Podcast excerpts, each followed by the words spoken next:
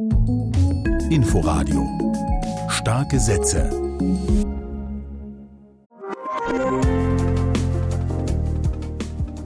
Mit Ute Büsing in unserem Literaturmagazin stellen wir Ihnen heute neue Weltliteraturen von Seruja Shalev, Schicksal und Matthias Enar, das Jahresbankett der Totengräber vor und wir feiern ein Debüt am Übergang von Magie und Moderne. Julia Mafutovas Der Himmel vor 100 Jahren.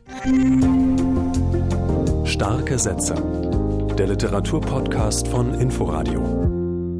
Die Realität nimmt sich nicht die Zeit, irgendetwas haarklein auseinanderzusetzen, aber so viel wird dann doch allen klar, dass die Zukunft, die in den Mund genommen wird, die Ideen, dass das alles sich in feinen, schwer durchschaubaren Punkten unterscheiden kann, je nachdem, wer was sprechend beschwört. Starke Sätze aus Julia Mafutovas Debütroman Der Himmel vor 100 Jahren. Mehr dazu später in unserer Sendung im Gespräch mit meiner Kollegin Nadine Kreuzhaler. Literarische Neuigkeiten. Beginnen müssen wir mit einer traurigen Nachricht.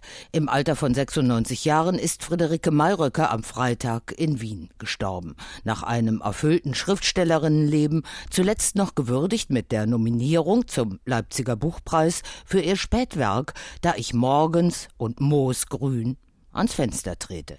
Andrea Beer erinnert an Friederike Mayröcker. Es geschieht des Öfteren, dass der Todestag mit dem Tag der Geburt zusammenfällt, dein Sturzhelm eingepflanzt in deinen Schädel, ein süßer Rohling im Musensaal der Albertina, wo wir saßen, im Halbschlaf, im Waldschlaf, in Großvaters Waldschlaf, die Baustelle Hirn. Bis zu ihrem Tod schrieb Friederike Mayröcker anarchisch und innovativ. Mehr als 100 Bücher hat die ungeheuer produktive gebürtige Wienerin veröffentlicht.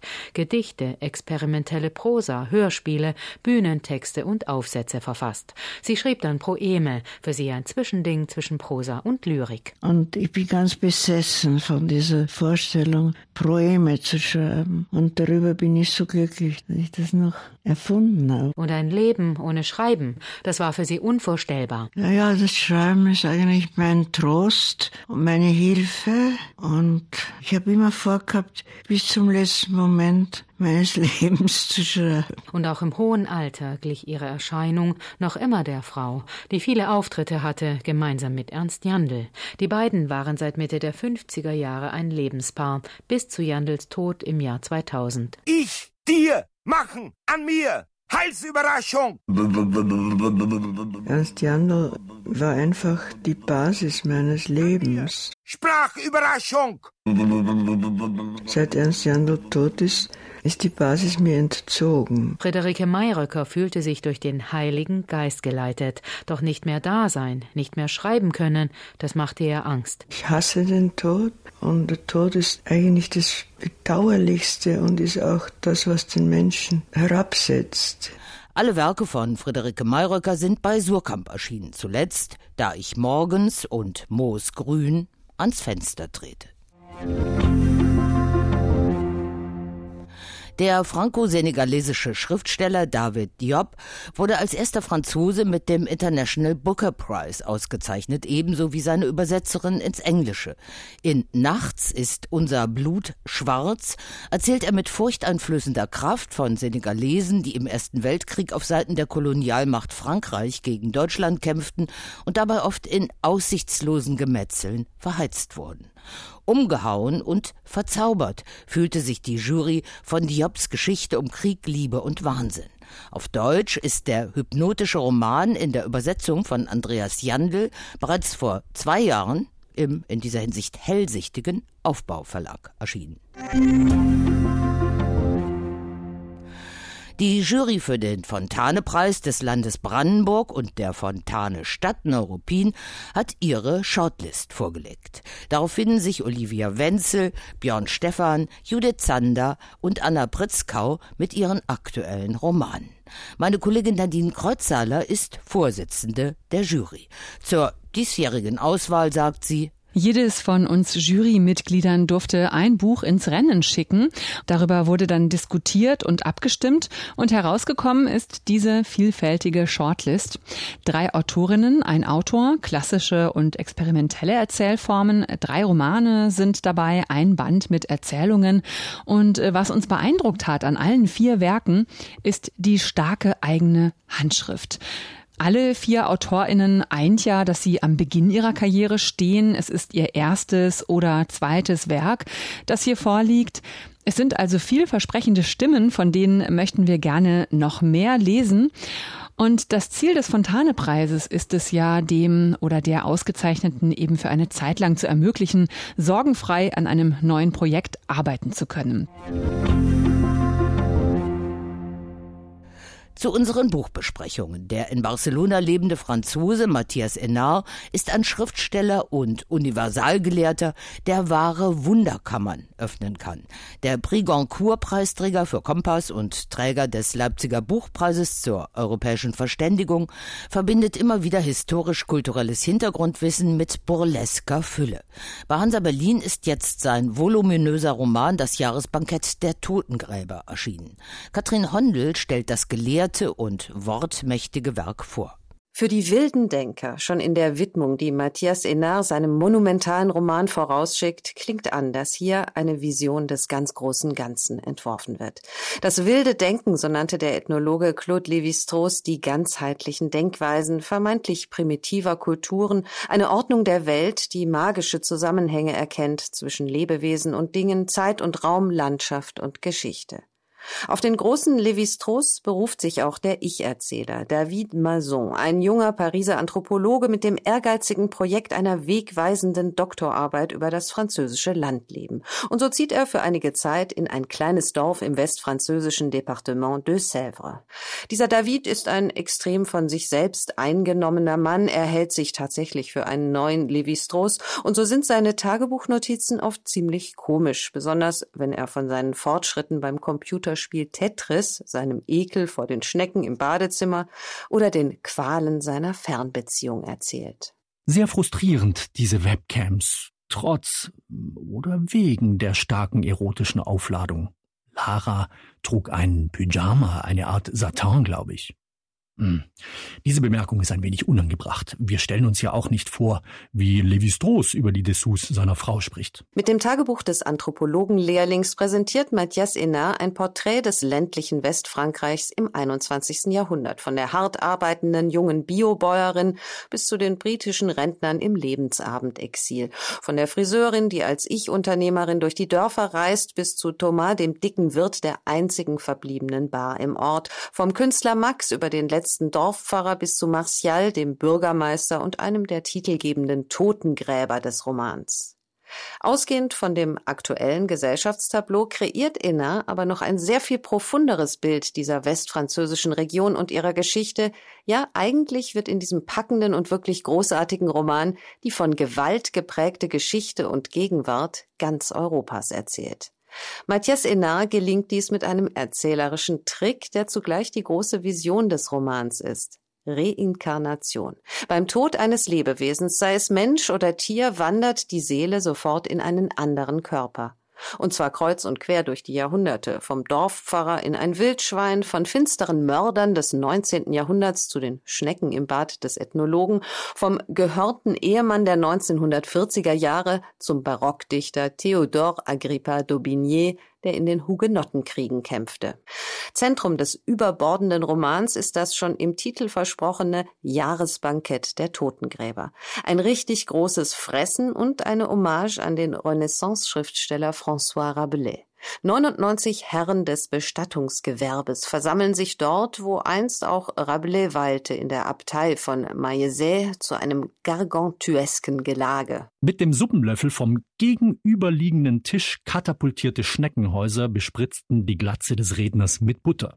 Langustenschwänze klammerten sich wie durch Zauberhand an den Kragen seines Sakkos und schimmernde Froschknochen garnierten seinen Bart. Das Jahresbankett der Totengräber ist ein Roman, der mit Witz und fast schon fleischlicher Freude dem mythischen Rabelais huldigt. Und es ist ein radikal moderner Roman, der mit seiner atemberaubenden, nichtlinearen Erzählform dem Hin und Her der wandernden Seelen zwischen Gegenwart und Geschichte so etwas wie ein kollektives Gedächtnis wachruft.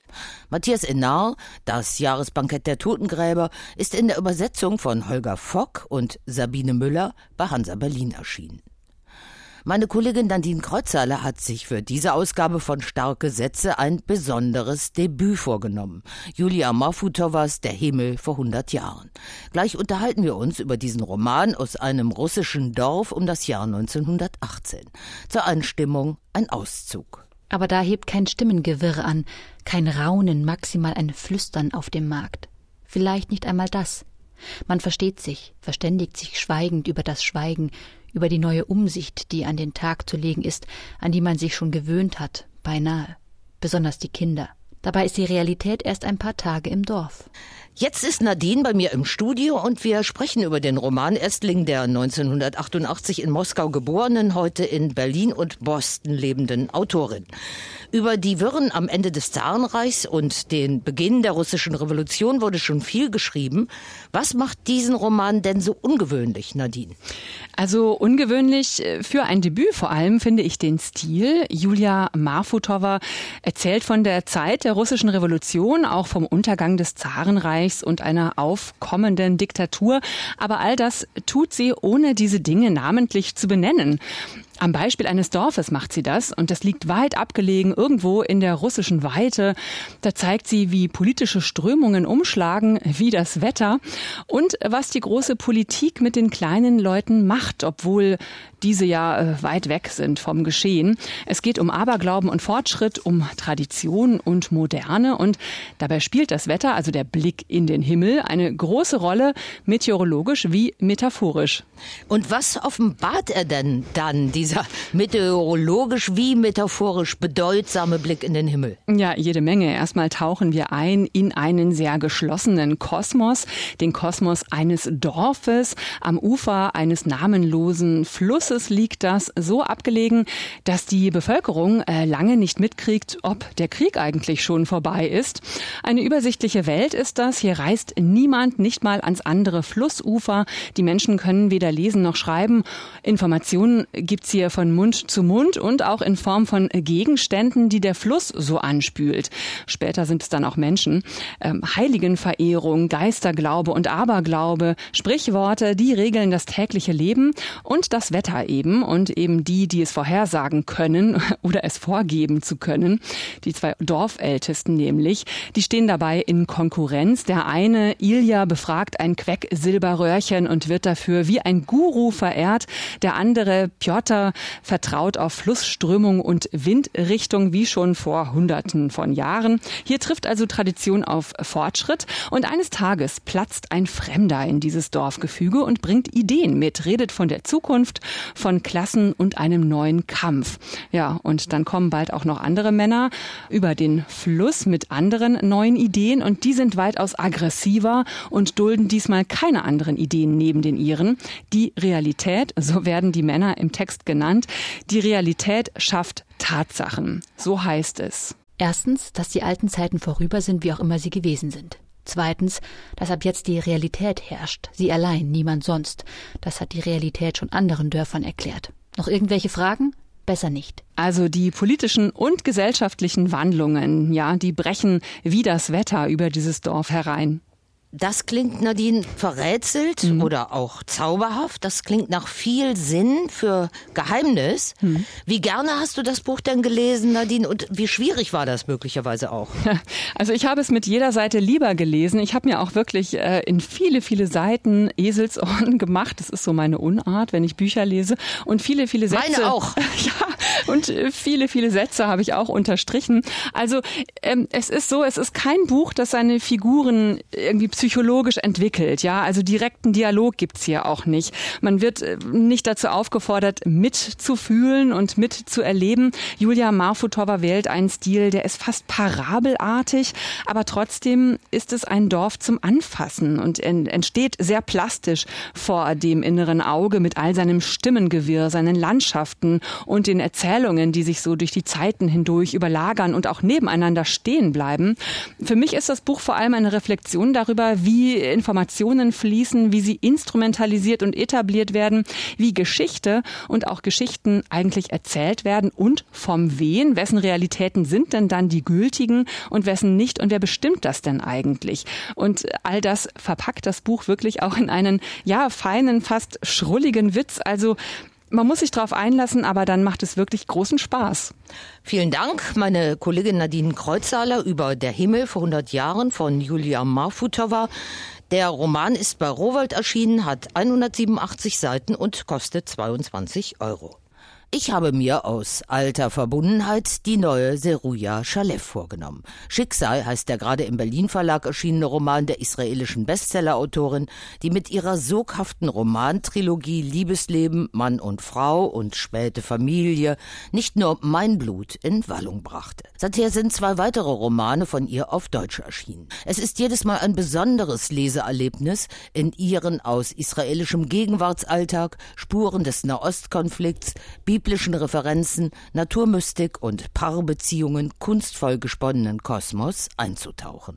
Bei Schicksal ist das jetzt nicht anders. Nach der demütigenden Zeremonie, als sie ihm noch ein paar Worte zum Abschied sagen wollte, war er mit schnellen Schritten einfach an ihr vorbei und weitergegangen, und sie selbst hatte schweigend dort gestanden, an derselben Stelle, an der sie geheiratet hatten, und erst da hatte sie auf das Datum geschaut. 29. Tammuz 1948, genau der Tag, an dem sie ein Jahr zuvor geheiratet hatten. So viele Träume waren in jenem Jahr zerbrochen, von so vielen Neuanfängen war nichts geblieben. Seruja Shalev verknüpft die Geschichte der über 90-jährigen Rachel, die am Ende eines langen Lebens steht, mit der von Atara, einer Architektin um die 50, deren Vater in bewegten Zeiten des militanten jüdischen Widerstands gegen die britischen Mandatstruppen in Palästina kurz mit seiner Kampfgenossin Rachel verheiratet war. Aus unerklärlichen Gründen zerbrach die intensive Liebe. Meno wollte nichts mehr von Rachel wissen. Beide gingen andere Ehen ein. 70 Jahre Jahre später erinnert sich die alte Frau mit dem Namen der biblischen Urmutter, die allein in der jüdischen Großsiedlung Maale Adumim im Westjordanland vor den Toren Jerusalems lebt, an ihre Kämpferjahre und an Meno. Gleichzeitig will Atara, die in Haifa wohnt, wo Juden und israelische Araber zum Zeitpunkt der Handlung noch friedlich zusammenleben, endlich wissen, wer ihr abweisender Vater wirklich war, warum er sie nicht liebhaben konnte. Sie trifft Rachel zu letzten Gesprächen. Mit jedem Schritt fallen die Jahre von ihr ab, glätten sich ihre Falten, ihr Haar wird wieder schwarz, ihre Füße werden leicht, sie beginnt zu rennen. Vor wem flieht sie? Wem jagt sie nach? Ihr? Jetzt hat sie sie eingeholt, packt sie an den Haaren und schreit, so wie ihr Vater es immer getan hat. Dein Name und deine Erinnerung mögen sie ausgelöscht sein für immer. Die schicksalhafte Verknüpfung der beiden Frauen nimmt einen Verlauf, der wiederum geprägt ist vom drängenden, dreuenden, nervösen Schreiben, das Seruja Shalev berühmt machte und das erstmals von Anne Birkenhauer kongenial vom Hebräischen ins Deutsche gebracht wurde. Nach und nach werden nicht nur die Geheimnisse der radikal-zionistischen Untergrundgruppe Kämpfer für die Freiheit Israels enthüllt, ihre gezielten Bombenattentate, sondern auch die kalte Schulter, die ihnen Israel nach der Staatsgründung zeigte. What a Motek Baby, hatte einer der britischen Soldaten mit seinem rudimentären Hebräisch zu ihr gesagt und seinen Kopf in den Kinderwagen gesteckt und das starre Plastikgesicht betrachtet, und sie hatte auf den Knopf gedrückt und war geflohen.